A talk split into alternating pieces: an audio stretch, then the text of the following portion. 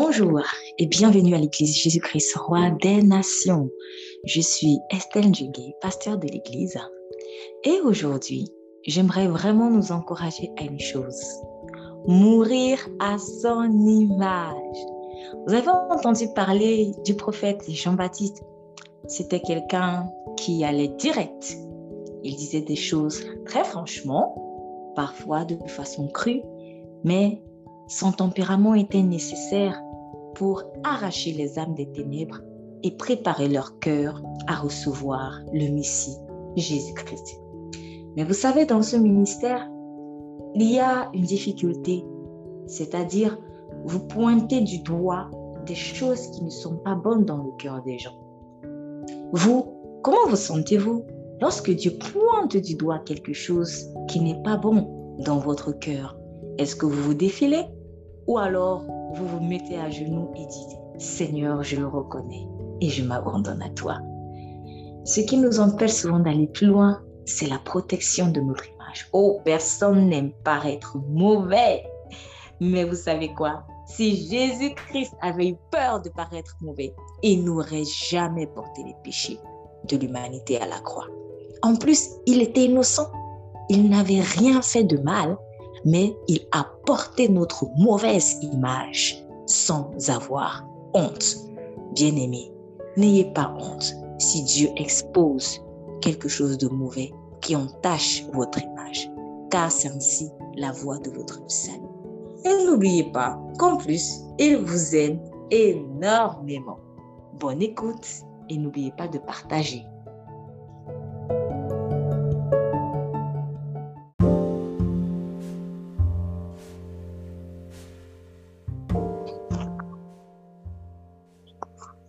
Donc, nous sommes le 19 décembre 2021. Nous allons ouvrir dans le livre de Matthieu, Matthieu chapitre 14.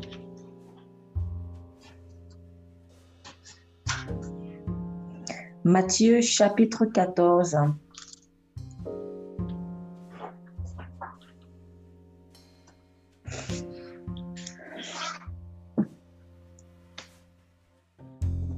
Matthieu chapitre 14. Dans ce chapitre, il y a plusieurs péripéties, plusieurs petites histoires euh, avec un message fort derrière. Donc nous avons par exemple la mort de Jean-Baptiste, nous avons euh, la multiplication des pains et nous avons euh, Jésus qui marche sur les eaux. Alors, il faut savoir que en réalité, euh, lorsque nous, on étudie la Bible, même si vous avez l'impression que dans un seul chapitre, il y a plusieurs euh, histoires qui, en apparence, n'ont rien à voir, en fait, elles ont toujours à voir quelque chose. Donc, euh, il faudrait juste demander vraiment la lumière du Saint-Esprit pour pouvoir faire le lien entre les différentes histoires. Et avec la révélation de ce lien-là, on peut comprendre un peu plus la profondeur de, du message que Dieu voulait délivrer.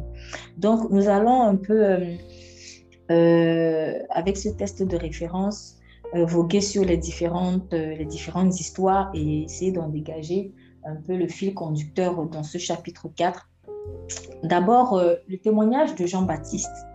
On nous dit en ce temps-là, Hérode le tétrarque entendit ce qu'on publiait de Jésus. Et il dit à ses serviteurs, c'est Jean-Baptiste. Il est ressuscité des morts. Et c'est pour cela qu'il se fait des miracles par lui. Car Hérode avait fait pendre, prendre pardon, Jean et l'avait fait lier et mettre en prison au sujet d'Hérodias, femme de Philippe, son frère, parce que Jean lui avait dit, il n'était pas permis de la voir pour femme, et il aurait bien voulu le faire mourir. Mais il craignait le peuple, parce qu'on regardait Jean comme un prophète. Or, comme on célébrait le jour de la naissance d'Hérode, la fille d'Hérodias dansa au milieu de l'assemblée et plut à Hérode, de sorte qu'il lui promit avec serment de lui donner tout ce qu'elle demanderait. Poussé par sa mère, hmm, par sa mère, elle lui dit, Donne-moi ici, dans un plat, la tête de Jean-Baptiste. Et le roi en fut fâché. Mais à cause de son serment et de ceux qui étaient à table avec lui, il commanda qu'on la lui donna. Et il envoya couper la tête à Jean dans la prison. Et on apporta sa tête dans un plat et on la donna à la fille et elle la présenta à sa mère. Puis ses disciples vinrent et emportèrent son corps et l'ensevelirent. Et il vint l'annoncer à Jésus. Donc, nous sommes à une période où le ministère de Jésus-Christ est en train de prendre de l'ampleur.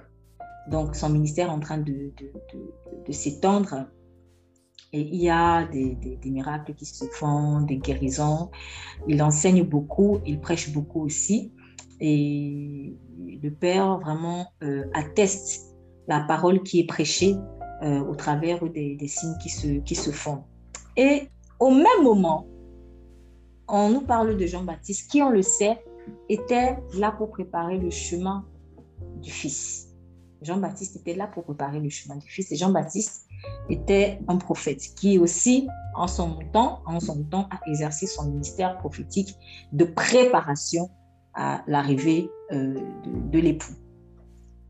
Et il est arrivé quelque chose d'assez dramatique. Bon, Dieu aussi a permis cela parce que, comme Jean-Baptiste lui-même a dit, il faille que je diminue et que lui, il croisse.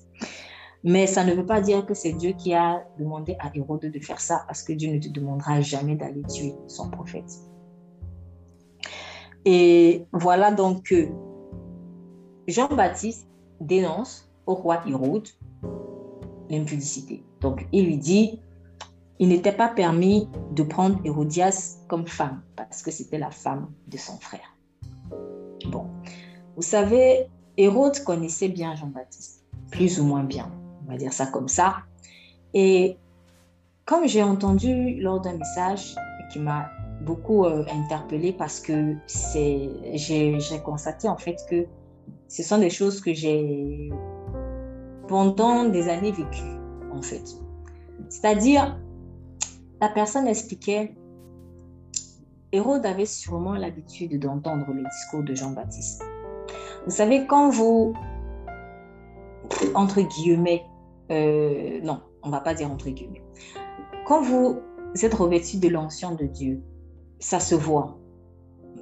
On n'a pas besoin vraiment de le crier sur tous les toits. Ça se voit en fait au travers de, de ce que vous prêchez, au travers de votre style de vie. On le sent. Donc, qu'on soit en Christ ou qu'on ne soit pas en Christ, les gens sauront que vous êtes habité par quelque chose de fort. Ils sauront que vous êtes habité par l'Esprit de Dieu, même s'ils ne mettent pas forcément mot Esprit de Dieu dessus, parce que souvent ils ne savent pas en fait qui vous habite, mais ils sentent que c'est quelque chose de bon, c'est quelque chose de puissant. Euh, bon, d'aucuns dira oui, tu dégages par exemple une bonne énergie, ce genre de choses. Euh, voilà, voilà, vous, vous entendrez ça. Donc, quand vous êtes revêtu en fait de l'onction de Dieu, euh, ça se saura. Les bonnes personnes le sauront, comme les mauvaises personnes le sauront. Les amis le sauront, comme les ennemis aussi le sauront. Et voilà que, enfin, les personnes de bonne foi le sauront, comme les personnes de mauvaise foi le sauront. Donc, Hérode euh, avait sûrement, et je le crois aussi, l'habitude d'entendre les discours de Jean-Baptiste qui prêchait quand même depuis un bon moment, en fait, quand il disait préparez euh, euh, le chemin du Seigneur, que vos sentiers soient droits. Et Jean-Baptiste baptisait. Donc, en tant que tétrarque, euh, tétraque, on va dire, bon, pour parler euh, un peu euh, avec nos, termes d'aujourd'hui, si vous êtes le gouverneur d'une ville et, eh ben, et qu'il y a quelqu'un dont le ministère est devenu populaire comme ça, vous ne pouvez pas ne pas être au courant. Voilà, donc il le savait et peut-être, probablement qu'il avait l'habitude d'entendre Jean-Baptiste. et peut-être que bah, ça l'interpellait, ça, ça lui parlait. Donc, quand vous êtes revêtu de l'ensemble de Dieu, donc non seulement les gens ils le remarquent, et certains, en fait, on dira, bah oui, elle parle bien, oui, il parle bien, On aime bien entendre ce que vous dites parce que ce que vous dites, c'est fort, c'est logique, c'est ça impacte, c'est assez euh, persuasif. Donc, euh, en tout cas, comme on a dit lui-même de Jésus, et en fait, on aimait l'écouter aussi parce qu'il ne prêchait pas comme le scribe, mais il prêchait avec autorité. Donc, quand je prêche, en fait, ou j'exerce un ministère sous l'onction du Saint-Esprit, pour beaucoup, ça va être agréable à l'oreille. Parce que ce que je dis, c'est vrai, c'est bon. Parfois, ça encourage, très souvent même ça encourage, puisque le message de l'évangile, en fait, c'est un message d'espoir. On appelle cela bonne nouvelle. Ce n'est pas pour rien. Donc, c'est vraiment un message qui vient donner l'espoir. Donc, du coup, vous allez euh, voir des gens qui, qui, qui se plairont en tout cas à vous écouter parce que ils perçoivent derrière votre message de l'espoir et là, ils vont dire, ah oui, assurément, ça, c'est un serviteur de Dieu. Sauf que vient le moment où maintenant, Hérode peut-être passe. Il a l'habitude d'entendre Jean-Baptiste, peut-être qu'il aimait bien l'écouter aussi. Et en tout cas, il reconnaissait que c'était un prophète. Et voilà que Jean-Baptiste, un jour dit, toi, il n'était pas permis d'avoir cette femme pour femme, car c'est la femme de ton frère. En fait, toi, tu es dans l'adultère.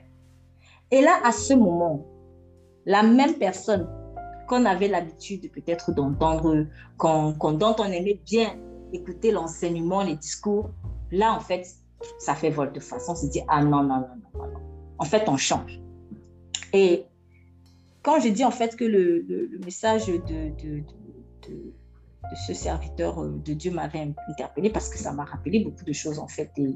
Et, à un moment donné, c'était devenu même systématique. C'est-à-dire, quand j'arrivais quelque part avec l'habitude, le Saint-Esprit me disait, bon, tu sais, hein, c'est comme d'habitude, tu arriveras, on va t'encenser, tu vas faire les miracles, et puis dès que tu prêcheras sanctification, on te rejette. Tu es prête? En fait, c'est devenu comme ça.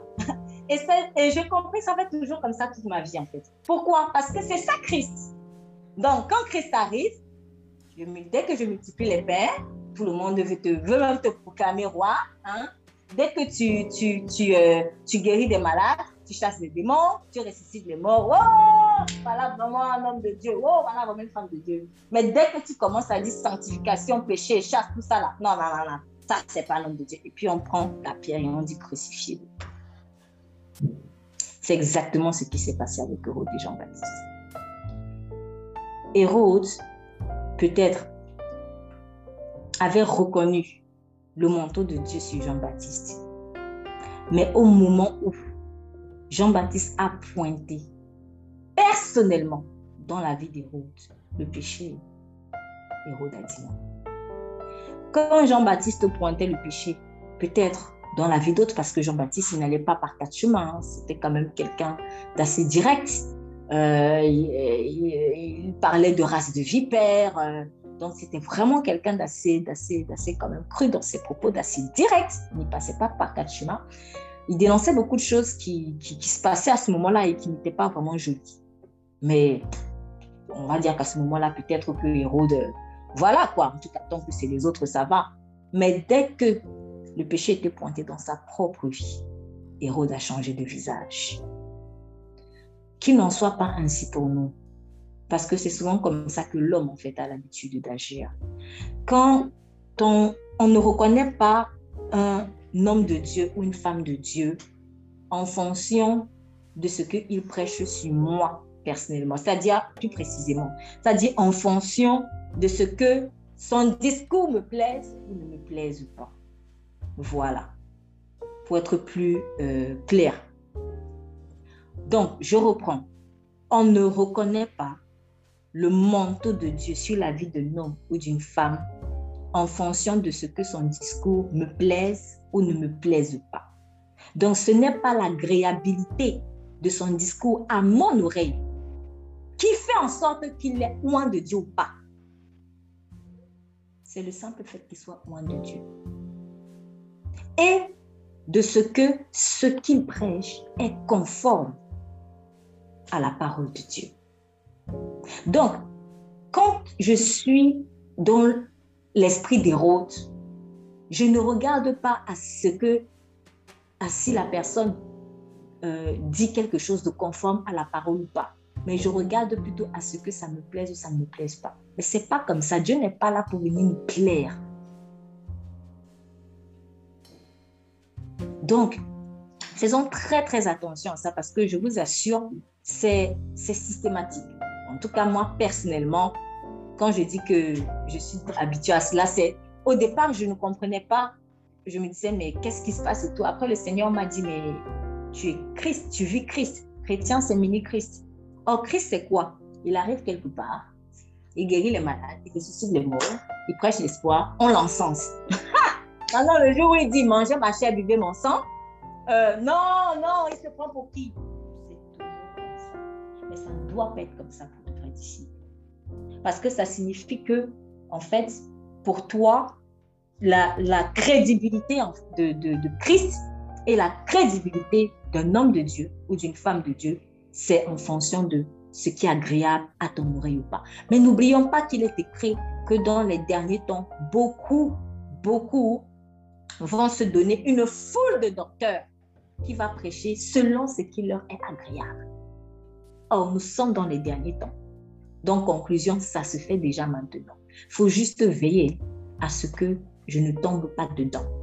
Que je ne sois pas celui qui va me chercher une foule de docteurs pour me prêcher ce qui me plaise, ou que je ne sois pas moi-même ce docteur-là qui va venir prêcher aux gens ce qui leur plaît. Car il y va de la mort ou de la vie éternelle. Donc, Hérode est tombé dans ce piège, en fait. Ce piège de jugement subjectif. Déjà, tu n'as pas à juger euh, euh, quelqu'un qui plus est en train d'exercer un ministère que Dieu lui a donné. Et en plus, qui est dans la vérité, si même peut-être Jean-Baptiste était un, faux prophète, on allait peut-être dire que bon, on peut comprendre Hérode. Mais là, ce qu'il dit est vrai. Ce qu'il dit est vrai. Et pour reconnaître vraiment la mauvaise foi euh, des, gens, des personnes à l'esprit d'Hérode, c'est qu'il ne peut pas te reprendre sur la base de la parole. Hérode n'a pas dit que c'est faux, il n'a pas dit que c'est vrai. Il ne peut rien dire parce qu'il sait que c'est vrai. Oui, tu as commis l'adultère. Reconnais que tu as commis l'adultère en fait. Euh, tu crois que tu vas aller au ciel comme ça? Aucun adultère n'entrera dans le royaume des cieux. Or, si tu es là, c'est qu'en principe, tu cherches le royaume des cieux. Si tu viens m'écouter, c'est que tu cherches le royaume des cieux. Donc, si tu ne viens pas chercher le royaume des cieux, qu'est-ce que tu fais là? Et la loi, ce n'est pas que pour tes sujets, ou que pour ma voisine d'à côté, ou pour mon mari, ou pour ma femme. La loi, c'est pour tout le monde. Donc, vraiment, attention à, à ce, cette erreur-là qui est tellement récurrente. C'est-à-dire, dès que quelqu'un euh, euh, exerce le ministère et moi, ça me plaît, oui, on m'a délivré d'un démon, on m'a fait ceci, c'est bon, oui, homme de Dieu, femme de Dieu. Et maintenant, dès qu'il commence à prêcher la sanctification, ah non, là, c'est plus un homme de Dieu, c'est une femme de Dieu. Tu vas chercher maintenant un docteur ailleurs qui va te prêcher des choses qui te sont agréables à l'oreille. Parce que ce qui te poussera, quand tu ouvres la porte comme ça, tu as dit bonjour à l'esprit de la mort. Et on l'a bien vu dans la suite. Parce que ce qui est arrivé dans la suite, ce n'était pas un hasard. C'était déjà la mort qui est en train d'agir dans Héros. Quand il a fermé son oreille à la voix de la prédication du prophète. Nous aimons souvent bien dénoncer euh, les faux prophètes, les faux pasteurs et tout ça. Mais il est important aussi de dénoncer les faux disciples. Parce que c'est la même sauce. Et Dieu n'attend pas, en fait, que nous soyons des faux disciples. Parce qu'il est mort à la croix. Il a versé son sang pour que nous soyons des adorateurs en esprit et en vérité. Donc, voilà Hérode parce qu'il n'était pas content, comme on lui a dit la vérité. Et puis, euh, il décide donc, qu'est-ce qu'il fait? Il est écrit, il aurait bien voulu faire mourir. Donc, d'aucuns vont même dire, oui, c'est parce que Hérodiade a fait ceci, cela. Mais en fait, quand vous lisez ça, la chair reconnaît toujours sa sœur. Olora marche toujours avec Olohiba. C'est comme ça. Si je me suis laissé influencer, c'est qu'il y a quelque chose. Il y a quelque chose entre nous deux, en fait. Et ça, c'est très dangereux. Donc, lui-même, Hérode aurait déjà voulu faire mourir Jean-Baptiste. Et c'est ça le diable. Quand tu dis la vérité, il faut que tu meurs. C'est pas normal. C'est pour cela qu'on l'a chassé du ciel. Là, tu es irrécupérable en fait. Donc, il a voulu faire mourir Jean-Baptiste. Et en même temps, il craignait le peuple parce qu'on regardait Jean comme un prophète. Donc, vous voyez encore le piège de l'hypocrisie. Lui-même, il est coincé par sa propre hypocrisie en fait. Et c'est comme ça que le serpent se mord toujours la queue. Et quand Dieu dit que quand les méchants ont créé un piège, eux-mêmes tomberont dans le propre piège qu'ils ont. En fait, Hérode lui-même est tombé dans son propre piège à un moment donné. Parce que le problème d'Hérode, c'était de passer pour un bon roi. Il faut que j'ai une bonne image. Et du coup, pour garder son image, il faut que je ne fasse pas du mal. Sauf que ça ne sert à rien parce que tu es un adultère, un impudique. Donc, viens te mettre à genoux devant Dieu et demande du Seigneur, oui, je reconnais que je suis ça, s'il te plaît, délivre-moi. Ça ne sert à rien de cacher. Parce que quand tu caches le mal, ça va pourrir et un moment donné, ça va exploser comme du champagne. Donc, Hérode, il voulait tuer le prophète. Et à un moment, il s'est dit, hey, si je tue le prophète, là, on va vraiment voir que je suis méchant, là. Non, faut que je garde quand même ma bonne image. Avec la bonne image que j'ai réussi à récupérer jusqu'ici, je ne peux pas faire ça. Il s'est retrouvé coincé. Il s'est retrouvé coincé. C'est un peu le même piège dans lequel le Judas aussi était tombé. Parce que au lieu de dire clairement ce qu'il pensait, pour être délivré, eh ben, il a caché, il a caché, jusqu'à un moment donné. À un moment donné, ça va exploser comme du champagne. Il suffit juste d'une circonstance. Parce qu'une fois que le diable a redétecté cela, quand il a détecté la faille, il va venir t'aider à te libérer de Jean-Baptiste. Permettez la figure de style.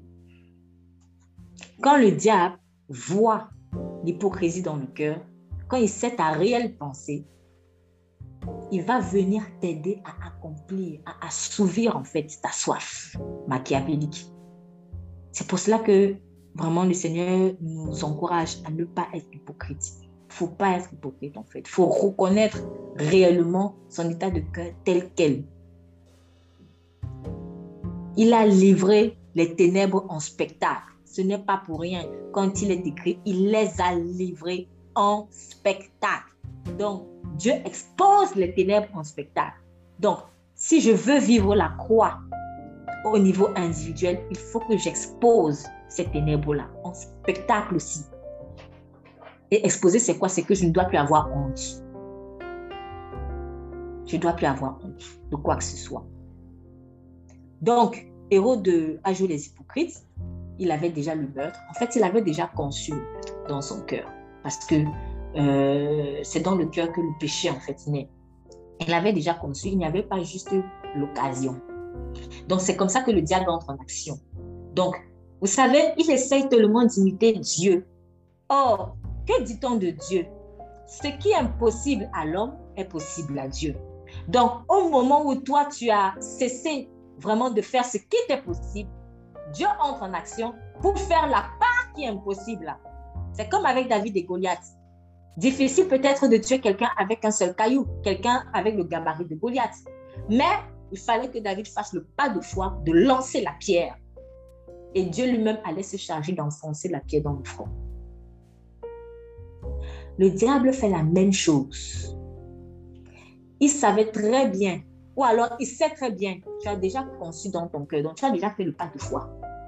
Maintenant, donc, il va t'aider à faire la part qui est impossible, c'est-à-dire créer l'occasion ou la circonstance pour que tu accouches du péché.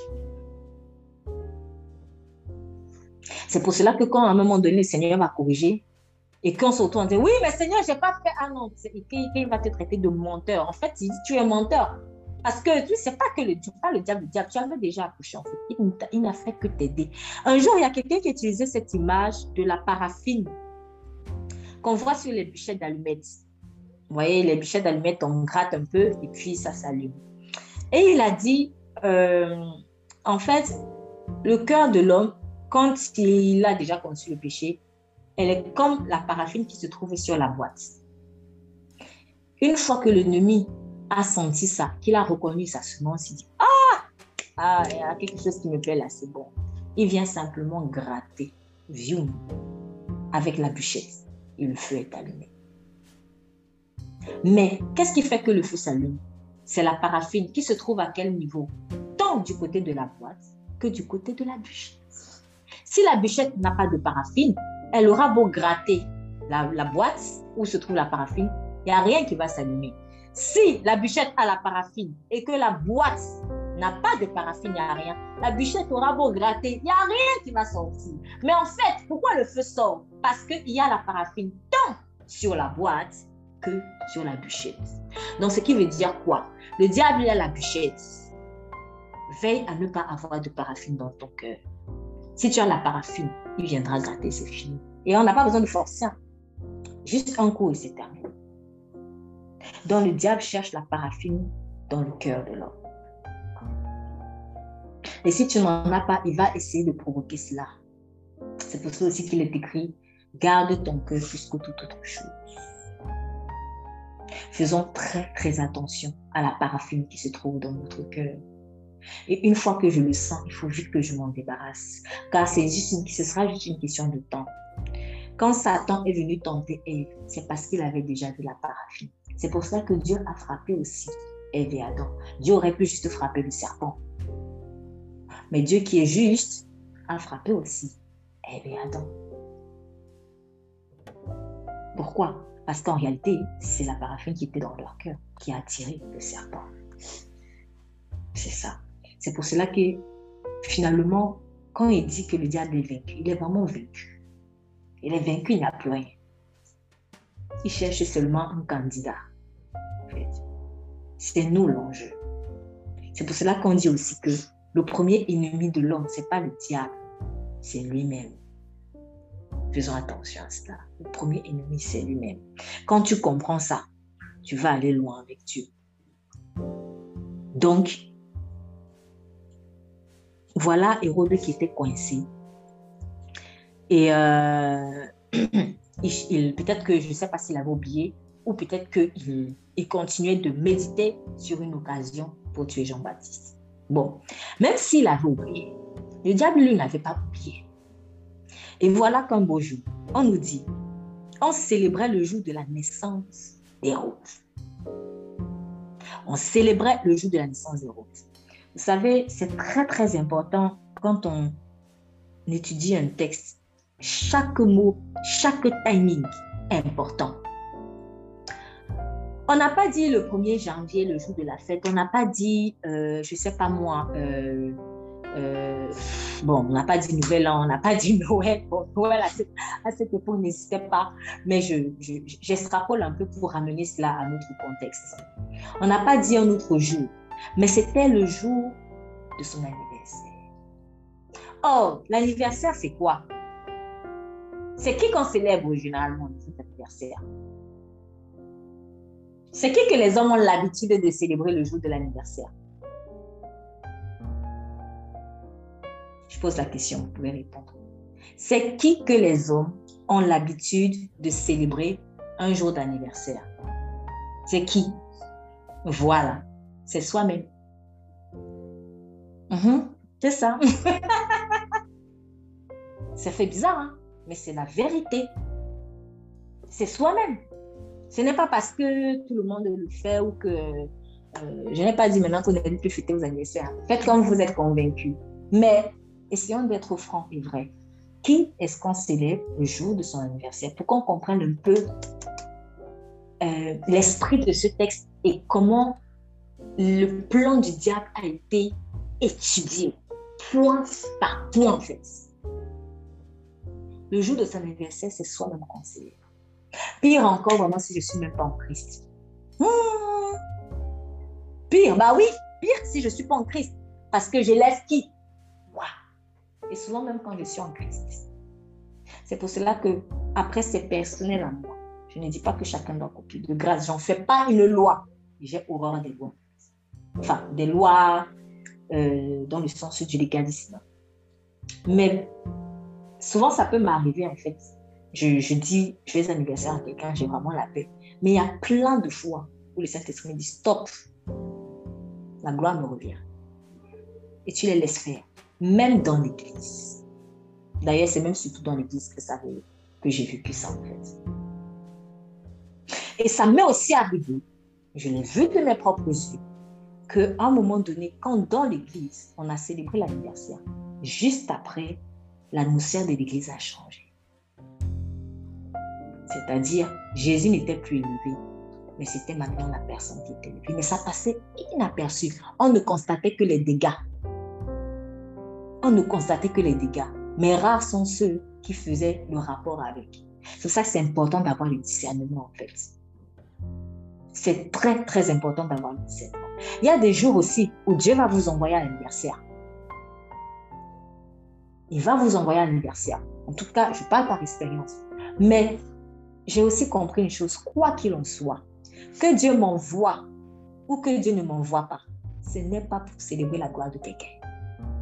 Donc chaque fois, depuis en tout cas que j'ai vraiment compris le piège qui pourrait, qui pourrait, je parle au conditionnel, hein, parce que je, je, je répète, je n'en fais pas une loi, mais quand j'ai compris le piège qui pourrait souvent se cacher dans les anniversaires, là, en fait, ma dynamique ou l'état d'esprit dans lequel je fais un fête d'anniversaire, elle a changé.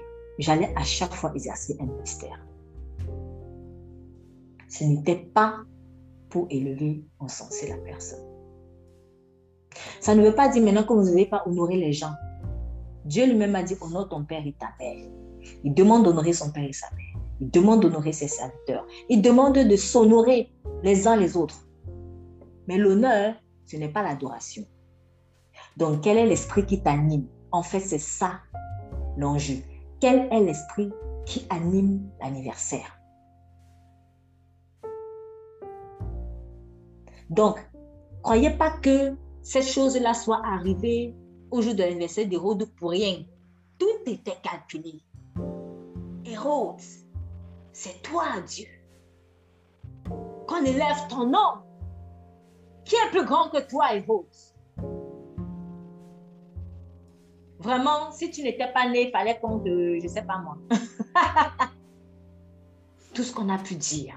Tout ce qu'on a pu dire. En fait, on a chanté tout à l'heure. Ma louange te revient. La gloire te revient. À cet anniversaire-là, c'était Hérode. La louange te revient. Et la gloire te revient. À Hérode. Eh oui. C'était ça. Donc, ce jour d'anniversaire-là, Hérode s'est célébré au détriment de Dieu. Il s'est célébré au détriment de Dieu. J'insiste une dernière fois. Je ne vais pas maintenant dire que vous devez diaboliser les anniversaires. Le conseil que je peux vous donner, c'est vraiment de demander toujours le sang au Saint-Esprit en fait. Peut-être, Seigneur, j'ai invité quelque part. Dois-je y aller? Dois-je pas y aller? Je me souviens qu'une fois, il y a quelque temps, il y avait un anniversaire avec, la, avec euh, une enfant. C'était ton enfant, euh, c'était toi. Lorsqu'on devait faire, je ne sais plus qu'est-ce qu'on devait faire, et puis il y avait une fête d'anniversaire à, à, la même heure en fait. Il me semble que c'était un. Voilà. Et puis Saint-Esprit t'a dit non. Et c'était au moment où, en plus, il y avait un enjeu fort par rapport à Dieu. Donc c'est comme si Dieu était en train de dire, c'est moi qu'on doit célébrer, ce n'est pas l'homme. Il y a aussi des fois où Dieu va te dire, vas-y, vas-y, il faut obéir, va. Donc, vraiment, quoi qu'il en soit, rendez toujours la gloire à Dieu. Le contexte était déjà posé. Donc, première chose, Hérode avait déjà envie de tuer euh, Jean-Baptiste. Deuxième chose, le jour de sa célébration, donc on rajoute un peu les condiments dans la sauce. Maintenant, on veut le célébrer. Pourquoi justement il veut tuer Jean-Baptiste? Parce que c'est l'orgueil. Et là, l'ennemi, en fait, vient asseoir cet orgueil-là. Donc, c'est le jour où on doit te célébrer. Donc, tous les regards se tournent vers toi. Pourquoi? Parce que c'est ça le piège de l'hypocrisie. Quand tu veux trop faire plaisir aux gens, en fait, c'est parce que toi-même, tu veux qu'on te fasse plaisir. Et quand tu te vas, tu fais toi-même, tu veux à chaque fois qu'on te fasse plaisir, tu es prêt en fait à acheter l'amour auprès des gens en voulant leur faire plaisir. C'est ça le piège de l'hypocrisie. Aime-moi et je t'aimerai. C'est entre vous deux. Hein? Comme les, les filles de l'autre. Fais ça aussi comme j'ai fait. Fais ça aussi comme j'ai fait. Non. Et Dieu, il est où dans tout ça? Donc, à force de vouloir tellement arranger son image devant les gens, en fait, derrière le fait d'arranger son image derrière les gens, c'était s'élever, faire plaisir aux gens. Je fais plaisir à l'homme. C'est un peu un, melting pot terrible de, de la gloire humaine. Le jour de mon anniversaire, on me célèbre enfin. On me célèbre. C'est moi. Regardez-moi. Élevez-moi. Louez-moi. Adorez-moi. Et on célébrait le jour de la naissance d'Hérode. Donc, il y a eu sûrement des, des, des, des, danses et tout ça, des, chants. Et voilà que la fille d'Hérodias dansa au milieu de l'assemblée et plus à Hérode. Donc, vous, est-ce que vous voyez un peu le phénomène? Donc, il y a une célébration et puis il y a des danses. Ça me rappelle un peu dans les cultes. C'est ça. On célèbre, on chante, on chante. Et puis on danse aussi pour qui Pour Dieu en fait. Mais là, là, c'est exactement ce qui se passe dans les cultes pour Dieu. Sauf que ici, Dieu, c'est Hérode. C'est ce que le diable veut faire. Tout ce qu'on fait dans les cultes, la célébration par nos voix et par nos corps, je veux que ça se tourne vers lui. C'est ça. Donc, voilà que Hérodias, elle vient danser pour Hérode, pour célébrer Hérode. Comment tu peux danser pour célébrer quelqu'un? Mais ce sont des choses qui se font aujourd'hui. On danse pour célébrer quelqu'un. Ouf. Hmm. Et elle plut à Hérode, et de sorte qu'il lui promit avec serment de lui donner tout ce qu'elle demanderait. Donc, ce qui signifie que elle a tellement charmé qu'il a dit, demande-moi tout ce que tu veux. Quand un roi en arrive là, c'est que c'est fort. C'est que c'est fort en fait. Demande-moi tout ce que tu veux. Et dans d'autres dans d'autres évangiles, euh, alors je sais plus si c'est Luc ou si c'est Marc, mais dans un autre évangile, quand on vous rapporte euh, ces gens, oui, ces gens, il me semble que c'est Jean, quand on vous rapporte ce passage ici, on vous dit, et, et Hérode a ajouté, et fût-il la moitié de mon royaume, je te le donnerai.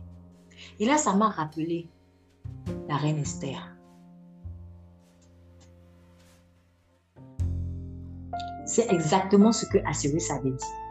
Et là, vous vous posez la question de savoir comment vous avez deux rois, vous avez deux femmes haut placées, vous avez une même parole, un même serment.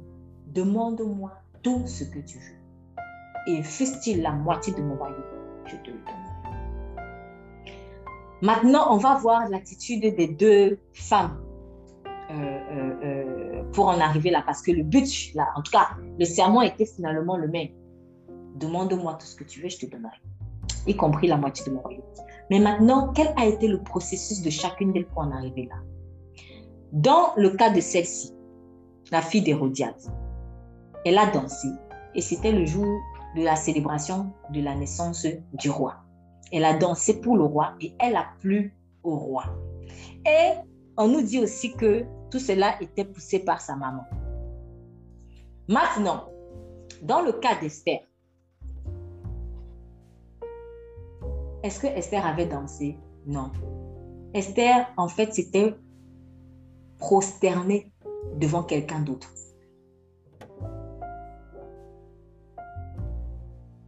Elle s'est prosternée devant Dieu. Ce qui veut dire que, en fait, c'est une question d'esprit. Et j'ai envie de poser la question de savoir par rapport à, une exhortation que j'avais également écrite que vous pouvez regarder sur le site. Sous quel charme es-tu? Parce que Esther, elle a eu du charme.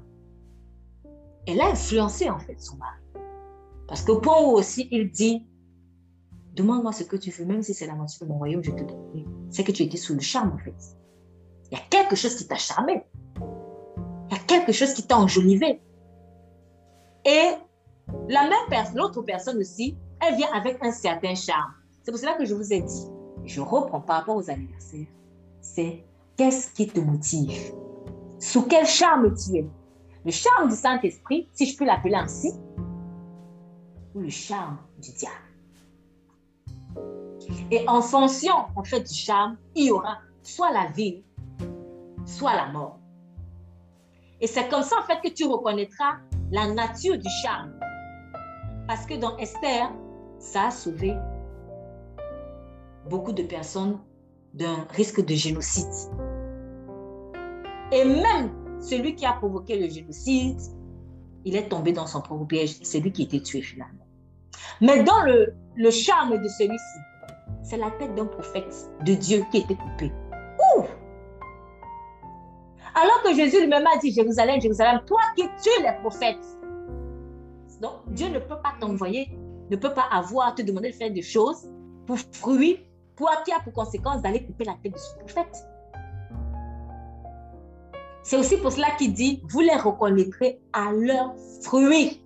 Parce qu'on mettra les deux choses. On mettra l'ivraie, on mettra l'engrais à côté.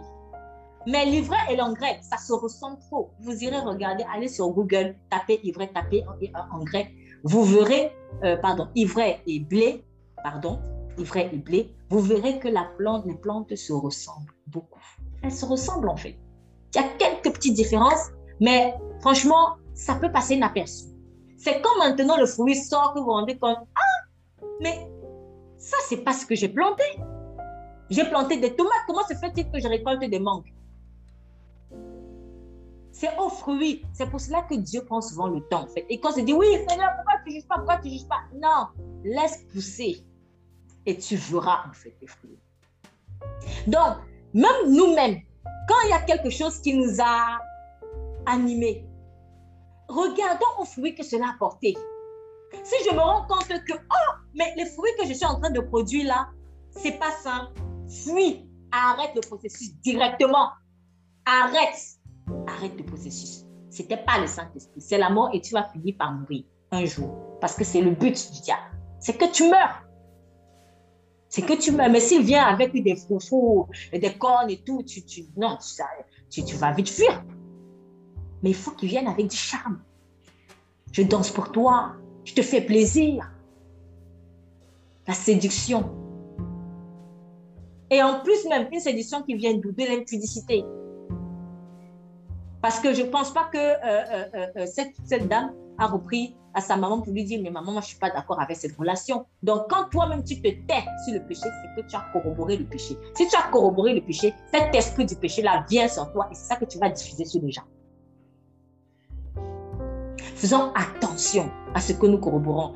Il y a un type de péché que j'appelle, mais c'est moi qui l'appelle comme ça, juste pour qu'on se comprenne bien. J'appelle cela le péché par ricochet. J'en ai déjà parlé.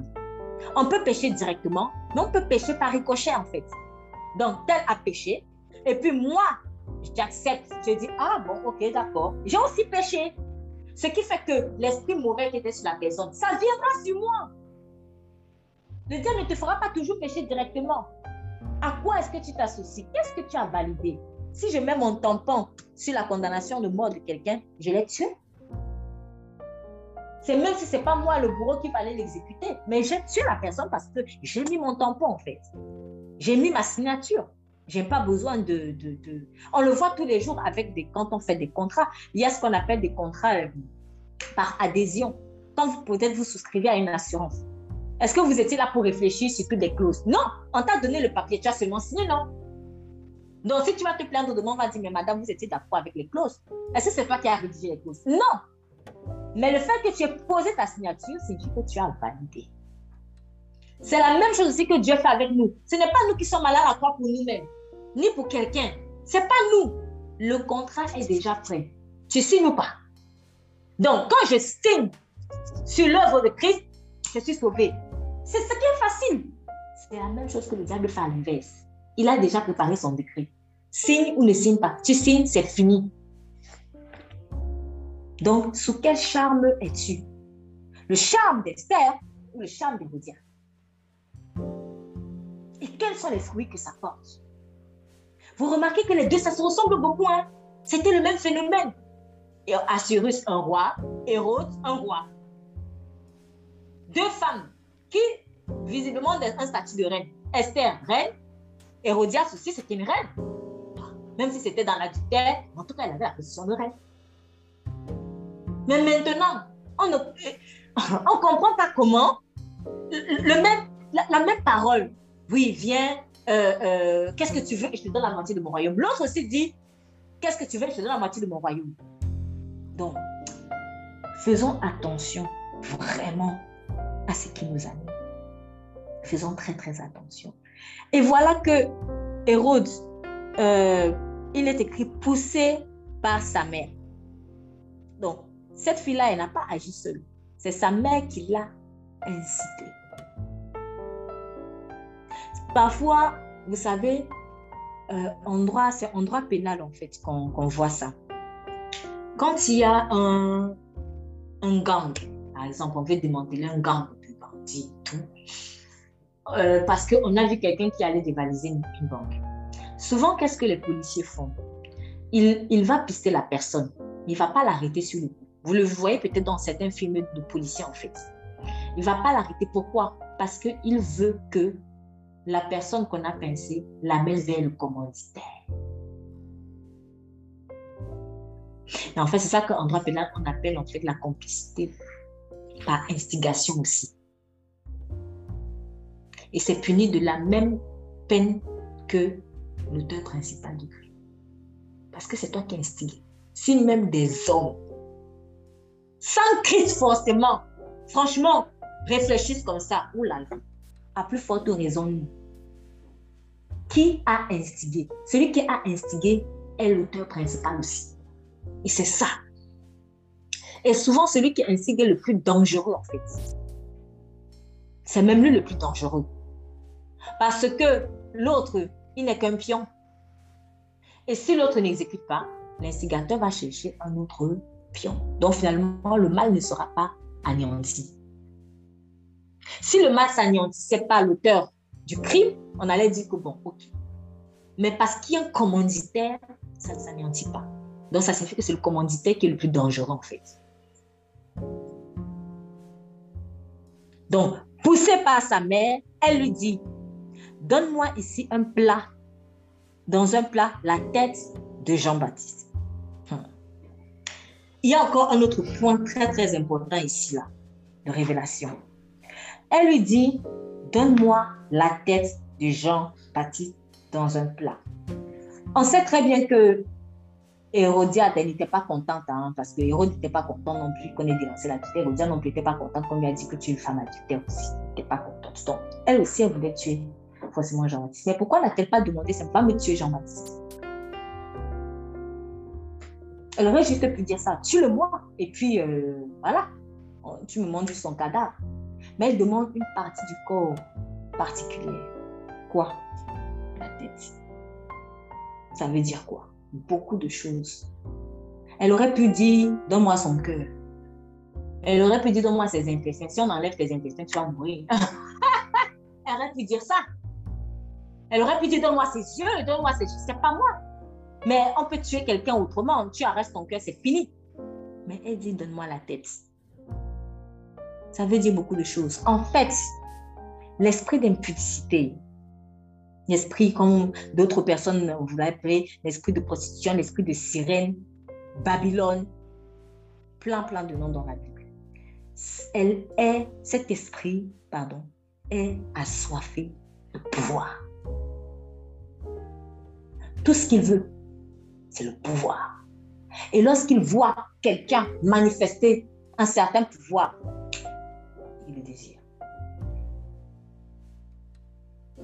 Donc, en voyant Jean-Baptiste manifester beaucoup son onction, le pouvoir, le pouvoir, le pouvoir de Dieu, plus, je le veux je le veux. Faisons attention. Tu vas couper la tête de Jean-Baptiste, mais tu ne détourneras jamais Jésus. Donc, c'est ça aussi la folie. C'est qu'elle croit qu'en tuant les disciples, elle va empêcher les plans de Dieu de s'accomplir. Je suis très, très curieuse de savoir comment Hérodiade a fini. En tout cas, en ce qui concerne Hérode, il était rongé par les vers en public. En public, frappé devant tout le monde et rongé par des vers en public.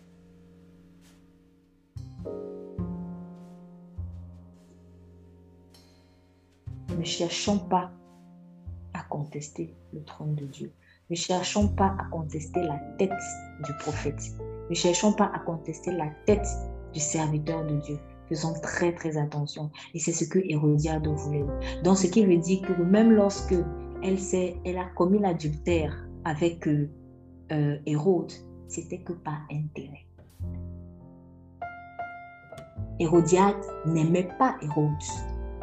Hérodiade s'est juste dit, j'ai plus intérêt à épouser le tétrarque parce que je veux être la femme du tétrarque. Je veux être la première dame.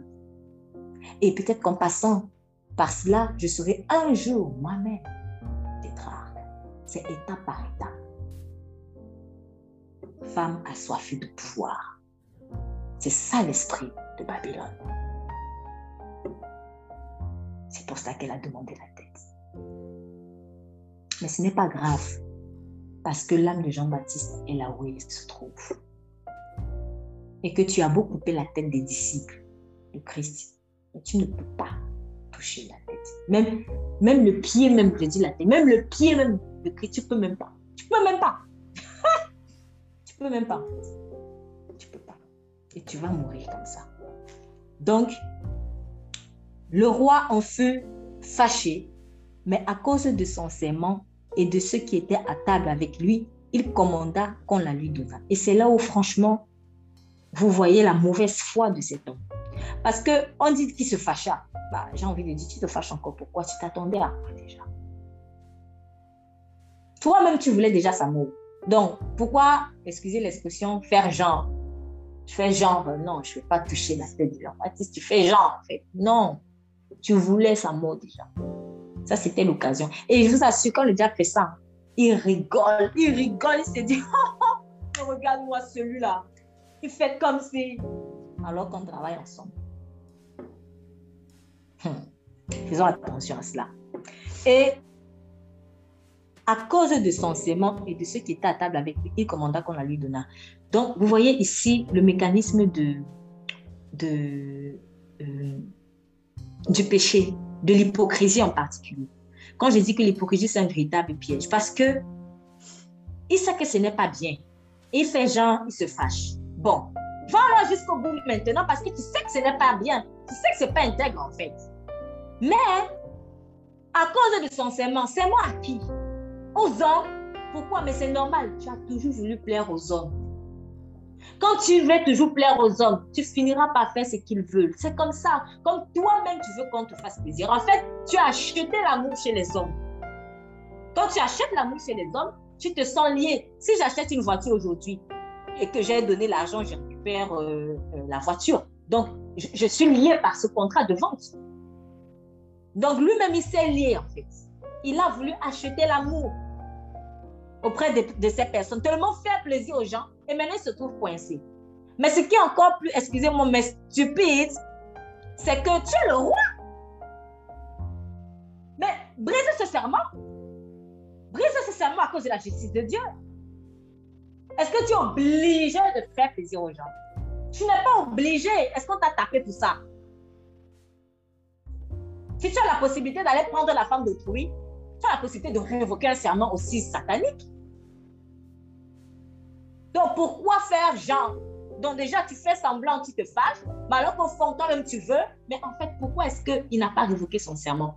Parce que lui-même désirait la mort de Jean-Baptiste au fond de lui. Il est écrit, bon, c'est pas, il n'est pas écrit comme ça, pardon, je retire ce que j'ai dit, mais on connaît bien ce proverbe qui est vrai. L'ennemi de mon ennemi est mon ami. L'ennemi de mon ennemi est mon ami. Si Hérode est ennemi de Jean-Baptiste, parce que ce que Jean-Baptiste a dit ne lui a pas plu, et que Hérodiade est aussi ennemi de Jean-Baptiste, le jour Hérodiade va te proposer l'alliance pour qu'on tue Jean-Baptiste, tu vas accepter. Donc tu auras beau faire Jean, je me fâche, tout ça, je ne suis pas d'accord, mais tu vas finir par manger. C'est pour ça que l'hypocrisie, c'est pas bon. C'est un piège. C'est vraiment un serpent qui se resserre finalement sur la personne qui, qui, qui, euh, qui, euh, qui en est, euh, voilà, qui, qui, pratique l'hypocrisie. Donc, à cause essentiellement et de ceux qui étaient à table avec lui. Parce qu'on regardait à lui, les gens commençaient à le regarder. Bon, le roi respecter son image, son, son, son, serment Mais vous comprenez donc pourquoi Dieu veut que vous mouriez à votre image. Il faut mourir à votre image. Quand le Seigneur va te mettre dans des situations terribles pour que tu meurs à ton image, il faut accepter. Parce qu'ici, là, il a tellement voulu protéger son image qu'il a péché. Chaque fois que tu voudras protéger ton image, tu vas pécher. Chaque fois que tu auras peur qu'on te voit comme quelqu'un de mauvais, tu vas pécher. Donc, va à la croix et laisse qu'on tue ton image.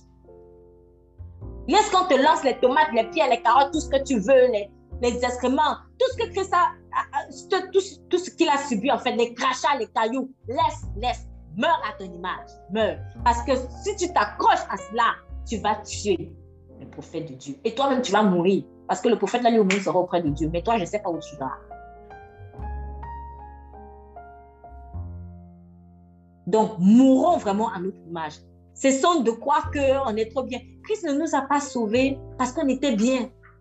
Il ne nous a pas sauvés parce qu'on était bien. Il savait qu'on n'était pas bien. Et c'est pour ça qu'il dit que l'amour parfait bannit la crainte. Plus je suis sûr qu'on m'aime tel que je suis, mieux je suis là, plus je suis à l'aise en fait. Donc, personnellement, là où je suis, je sais que Dieu m'a sauvé de la mort que moi-même j'avais causée. Ce n'était pas la mort que les gens voulaient justement causer. Il est venu me sauver de mes péchés. C'est ce qu'il est écrit lorsque l'ange est venu dire à, Marie, il, sauvera son peuple de ses péchés. De mes péchés à moi. Donc, à quoi ça sert de venir protéger mon image? C'est déjà gâté là. Et en plus, c'est censé resté dans l'eau du baptême. Donc, pour prouver que c'est censé rester dans l'eau du baptême, meurs.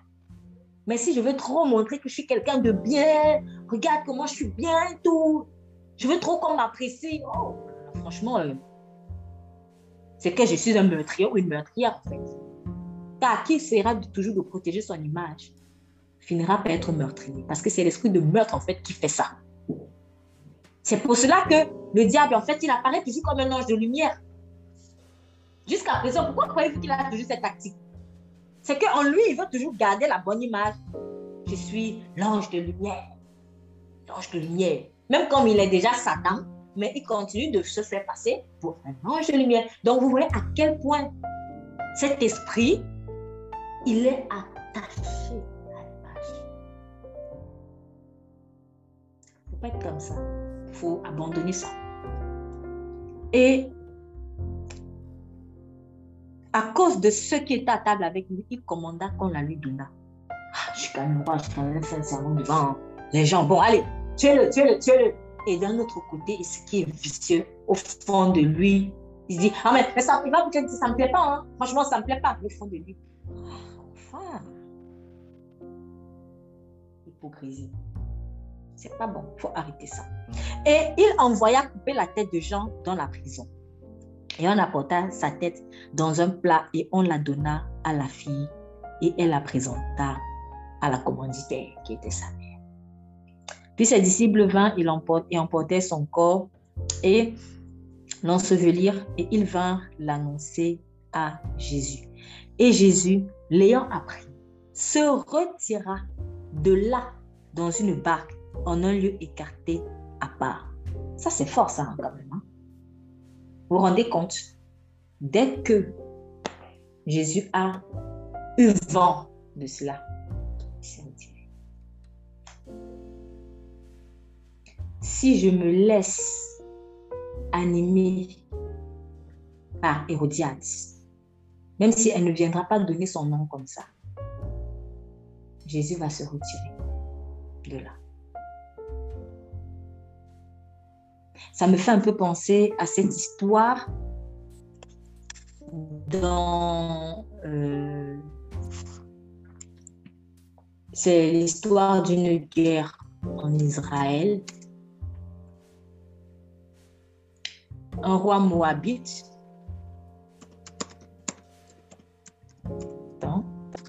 c'est l'histoire d'un roi moabite.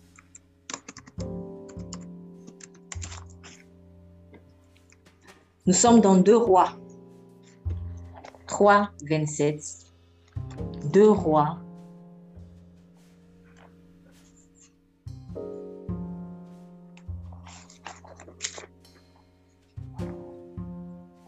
Deux rois.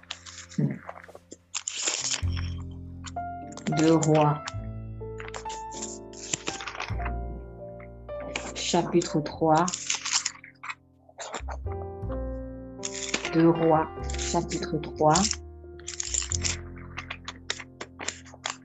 Verset. Bon, pas exactement. Je, vais lire rapidement. Euh, bon, déjà, pour comprendre un peu le contexte. Donc, il y a une guerre. Il y a une guerre ici. Et guerre de Joram, roi d'Israël, et de Josaphat, roi de Juda, contre les Moabites. Donc, on a ici l'esprit de Moab, qui est justement un peu ce que dénonce aussi dans, dans le livre de Matthieu.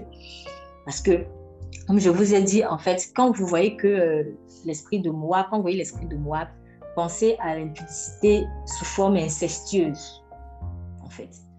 Donc, c'est vraiment euh, l'impudicité sous forme incestueuse parce que c'est de là que c'est parti, en réalité. Donc, il n'y a pas que ça que ça fait. Hein. L'esprit d'impudicité, il fait plein d'autres choses. Par exemple, j'ai parlé de, de, la soif du pouvoir, etc. Mais quand vous voyez que le Saint-Esprit vous, met trop l'accent sur moi, vous voyez en fait qu'il y a une impudicité à variante incestueuse euh, par rapport à, euh, à, d'où vient Moab lui-même. C'est-à-dire, on sait que c'est l'un des fils incestueux de Lot. En fait. Et à chaque fois, on voit l'histoire, c'est toujours un, type d'esprit de, je vends mes fils, euh, euh, je, couche avec des gens de ma famille, tout ça. Donc, c'est vraiment un truc extrêmement, extrêmement sale, en fait. Donc, Moab, là, c'est un esprit d'inceste très fort et de sacrifice d'enfants. Parce que c'est justement ça. Quand je m'en vais saouler mon père pour euh, coucher avec lui, mais je suis en train de vendre l'enfant qui va sortir de là. C'est comme si j'ai consacré cet enfant au diable. C'est comme si j'ai sacrifié cet enfant au diable. C'est pour cela que je répète, je l'ai déjà dit lors d'un message ici, que même étant marié, même si vous êtes marié, faites attention à euh, l'atmosphère ou l'esprit en fait qui vous anime quand vous avez des rapports intimes avec votre conjoint. C'est très, très important. Si je m'en vais avoir des rapports intimes avec mon conjoint euh, parce que je suis en train de faire la compétition avec quelqu'un, ou parce non, c'est pas bon, c'est pas sain. Je suis en train de vendre mon enfant. Je suis en train de le consacrer déjà. Donc, faisons attention à ça. Euh, c'est une, parenthèse. En tout cas, Moab, les, Moabites étaient réputés pour faire des sacrifices d'enfants, justement, parce que c'est de là que leur ancêtre vient. Et euh, lui-même qui avait été vendu par sa mère. Et voilà comment est-ce que Dieu, euh, enfin, la guerre s'est déroulée. On nous dit, euh, bon, on va aller au verset par exemple 16. Et il dit, ainsi a dit l'Éternel, qu'on fasse des fossés par toute cette vallée, car ainsi parle l'Éternel, vous ne verrez ni vent ni pluie, et cette vallée se remplira d'eau, et vous boirez, vous et vos troupeaux et vos bêtes.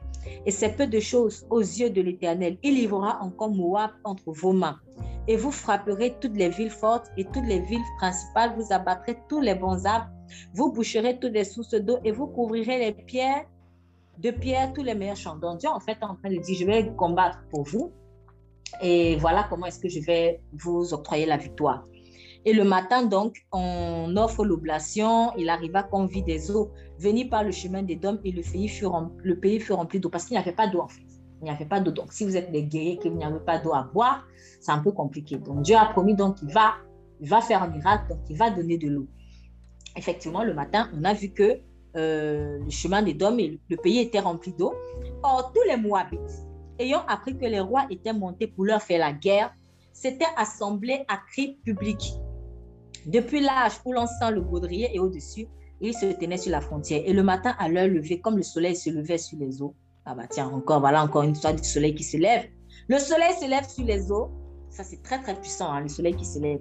Les Moabites virent vis-à-vis d'eux les eaux rouges comme du sang.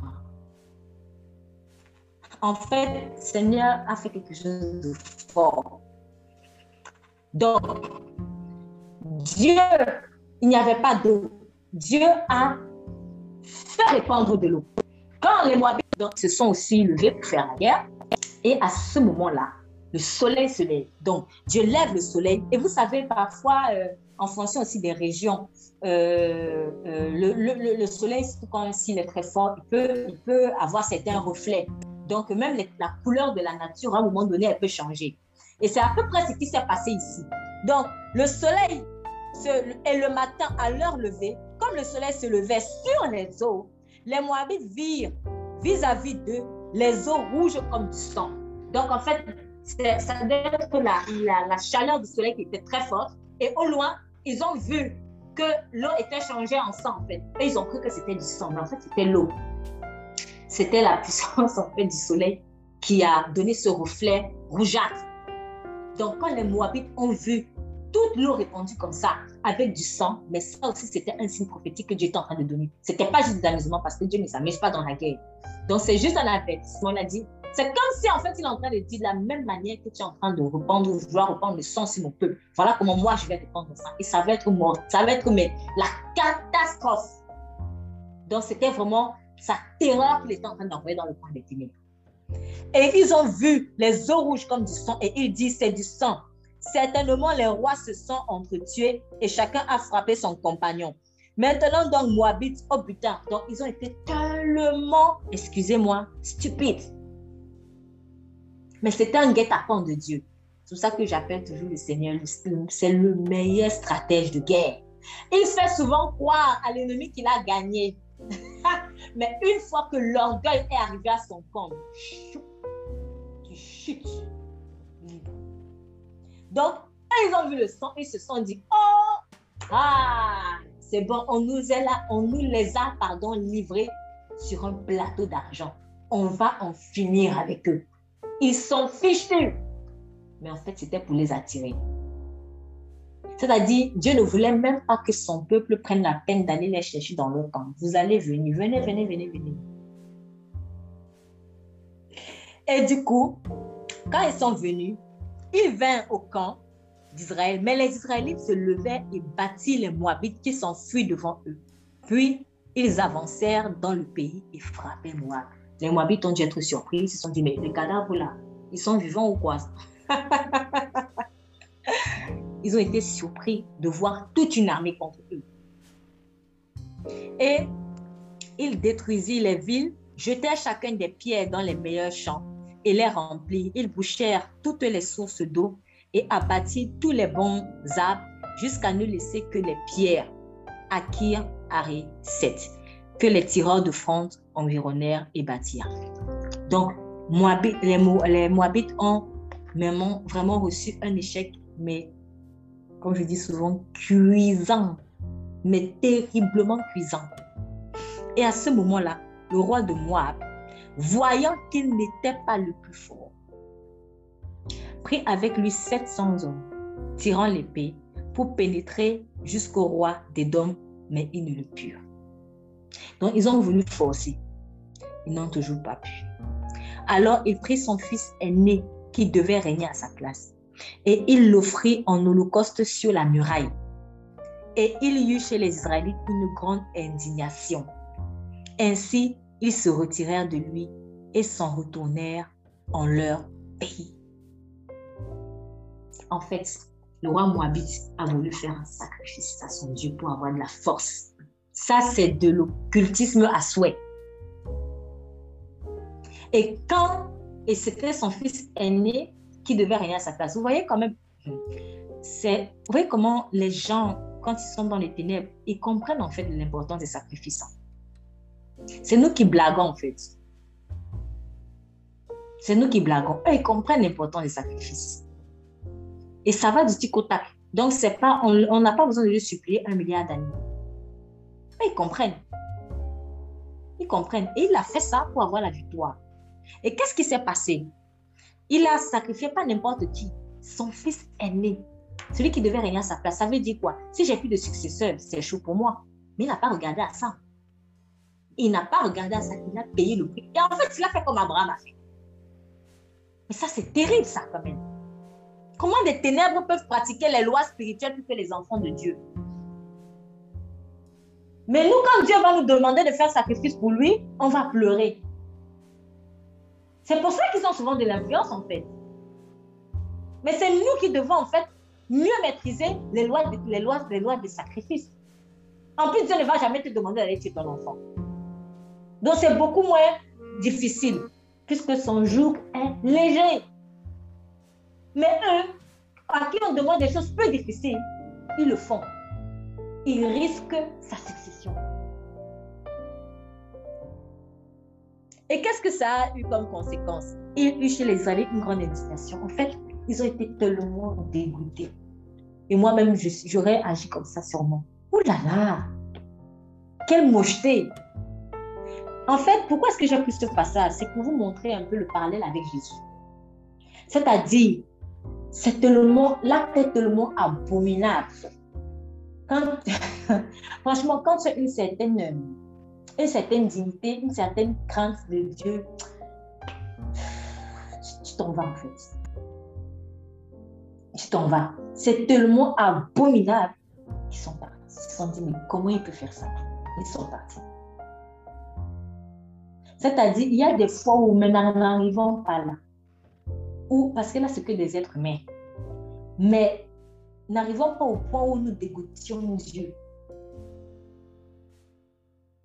Parce que Dieu aussi peut être dégoûté. Il le dit à plusieurs reprises dans sa parole, quand il commence à dénoncer des, choses mauvaises sur son peuple. Ne les dégoûtons pas. Parce que de la même manière, comment je peux être, je peux m'éloigner? Quand je suis dégoûtée, je m'éloigne. D'où est-ce que nous on prend ça? On prend ça du Père.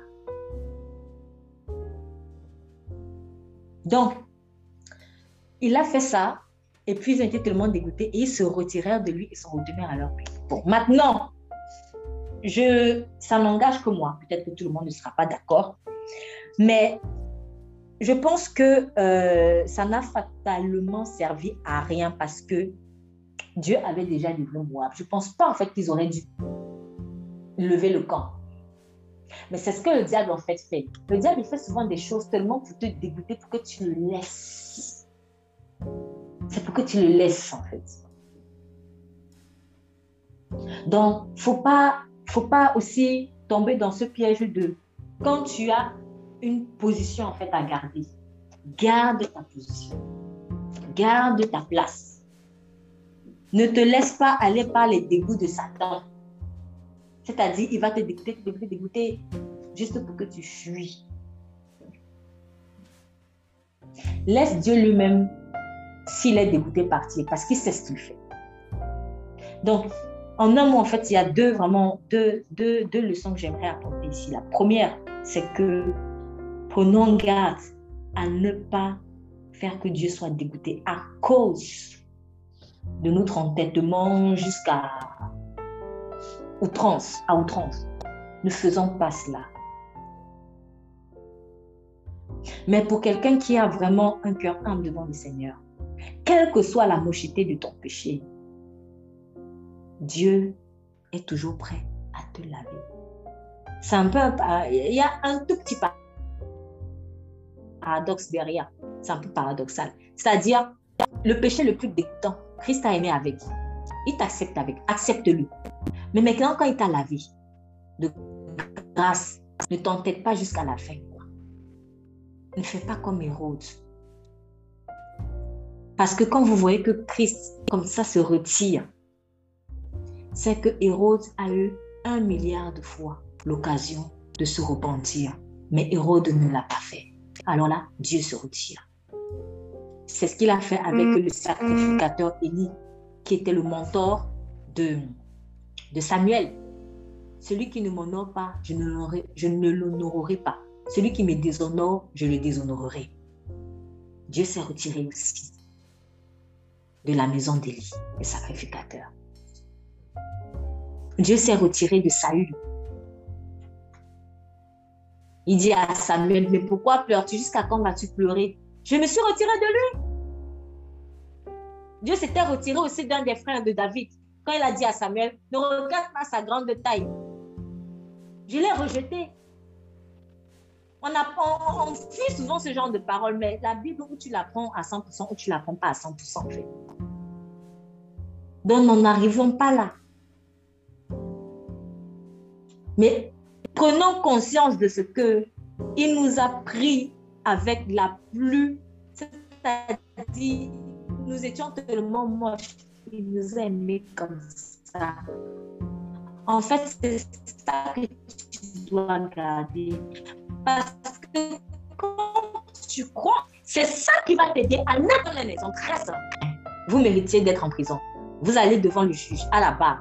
Le juge vous regarde et puis il dit, Madame, Monsieur, vous devez payer une amende, je ne sais pas de combien d'euros, et puis euh, vous devez faire condamnation à vie. Et puis quelqu'un sort de nulle part, ou même, je vais même, pourquoi je vais me chercher loin? Le juge lui-même dit, bon, maintenant que j'ai donné la sentence, je vais l'exécuter pour vous. Il enlève son vêtement de juge. Il enlève votre vêtement de prisonnier. Il vous donne une robe blanche. Il vous dit maintenant, allez, moi je vais subir la sentence pour vous. Le juge qui vous a jugé. Franchement, quand quelqu'un a pris ta place, tu étais censé mourir en prison. En temps normal, est-ce que tu dois même, tu peux recommencer en fait, franchement? Il faut être mais fou. Alors là, vraiment fou, hein? il faut être fou. Parce que quand tu as été au bénéfice d'une grâce immense, en fait, la puissance de l'amour qui est dans cette grâce, c'est ça qui va t'empêcher de recommencer. C'est pour cela que si tu vois que à un moment donné, Dieu s'est retiré d'un endroit, c'est qu'on a méprisé sa grâce. C'est tout. Sinon, avant la grâce là, au moment où il fallait t'accueillir, il t'a accueilli avec la plus grande moucheté du monde. Il a tout porté là. Donc, ce n'est pas la moucheté du péché qui va le faire fuir. Mais seulement maintenant, quand tu es dans la grâce et que tu la méprises, c'est-à-dire que tu as déjà goûté à quel point c'est bon, mais après, tu revomis ça. Oh, qu'est-ce qui va encore te sauver? Rien. Il n'y a plus rien qui te reste là. C'est pour cela donc qu'il va se retirer aussi. En fait, c'est toi qui l'as chassé. Avec ce que Hérode a fait, il a chassé Jésus. Il ne faut pas chasser Jésus. Jésus, lui, sera toujours avec nous mais ne le chassons jamais. Donc, ce n'est pas que Dieu t'abandonnera. Jamais il t'abandonnera. C'est toi-même qui peux décider un jour, je ne veux plus de toi. Ne le chassons pas. Parce qu'il a payé le prix fort. Il nous a tellement aimés. Il nous a tellement aimés. Donc, vraiment, pour récapituler, J'aurais aimé euh, poursuivre dans le Matthieu 14, mais le temps est, court et bon, je pense que j'ai dit l'essentiel de ce qu'il fallait dire aujourd'hui. Vraiment, en un mot, Dieu nous a tellement aimés qu'il a donné son Fils unique afin que quiconque croit en lui, si nous croyons en lui, nous ne mourions pas, nous ayons la vie éternelle. Donc, toute forme de sacrifice que je peux faire comme par exemple le roi de Moab a sacrifié son fils aîné, c'est inutile parce que Christ est déjà mort. En fait. Tu n'as pas à faire d'autres sacrifices pour prouver à Dieu que tu mérites son amour. Ce n'est pas à la force du cheval que nous serons agréés de lui, mais c'est avec la crainte de l'éternel. Il est écrit. Donc, Père, je veux vraiment te prier aujourd'hui pour toute personne qui peut comme Hérode, avoir vraiment peur des hommes. Toute personne qui essaie d'arranger son image ou de préserver une belle image aux yeux des gens. Toute personne qui se trouve dans les pièges de l'hypocrisie, Seigneur. Je prie pour une libération aujourd'hui. Je prie, Seigneur, pour que dans nos cœurs, qu'il n'y ait plus de paraffine. Débarrasse-nous de la paraffine, Seigneur ces choses qui attirent l'ennemi et qui vont faire en sorte qu'il va seulement nous proposer des occasions pour pécher, pour accomplir enfin le péché qui est déjà même dans le cœur. Je prie pour un discernement, pour savoir, Seigneur, qu'est-ce qui nous anime? Quel est le charme, Seigneur, qui nous a influencés. Est-ce le charme du Saint-Esprit ou est-ce le charme de Babylone? Je prie, Saint-Esprit, contre toute forme de rébellion, afin que ceux qui essayent toujours d'avoir la tête, Seigneur, de ton serviteur, de ta servante ou de quiconque, Père, je prie dans le nom de Jésus pour une conviction de péché. Et je prie pour la restauration, Seigneur, de leur cœur. Je prie, Saint-Esprit, pour le pardon. Oui, car Jean-Baptiste qui était en prison a été à un moment donné frustré de ce que peut-être Jésus ne soit pas venu le délivrer. Mais toutes circonstances concourent au bien de ceux qui aiment Dieu. Et toutes circonstances aussi, Seigneur, concourent à manifester ta gloire, car tu as manifesté ta gloire même dans cet acte ignoble. Puisqu'il est écrit, il faille que je diminue afin que lui croisse. Je te remercie pour le témoignage de Jean-Baptiste et je prie pour que tous ceux que tu appelles d'une manière ou d'une autre être comme des martyrs pour le corps de Christ. Vraiment, pas des kamikazes, hein, mais des martyrs dans le bon sens du terme. Vraiment, tout ce que tu appelles, Seigneur, à se sacrifier, tout ce que tu appelles comme des, Jean-Baptiste, comme des Étienne. Oh Seigneur, je prie qu'ils aient le courage de marcher sur les eaux, de ne pas avoir peur d'être crucifié, afin que l'image humaine meure et que le Saint-Esprit prenne davantage d'ampleur. Merci également parce que c'est à toi qu'appartient la vengeance et la rétribution. Merci d'accomplir toi-même encore ta vengeance sur tout ce qui se dresse, Seigneur, contre ton peuple tout comme tu as accompli ta vengeance avec Hérode. Merci pour ton immense patience vis-à-vis, Seigneur, de tous ceux qui agissent mal. Et que vraiment ta miséricorde soit toujours notre partage. Toi qui es lent à la colère. Que toute la gloire te soit rendue. Dans le nom de Jésus, nous avons prié. Amen.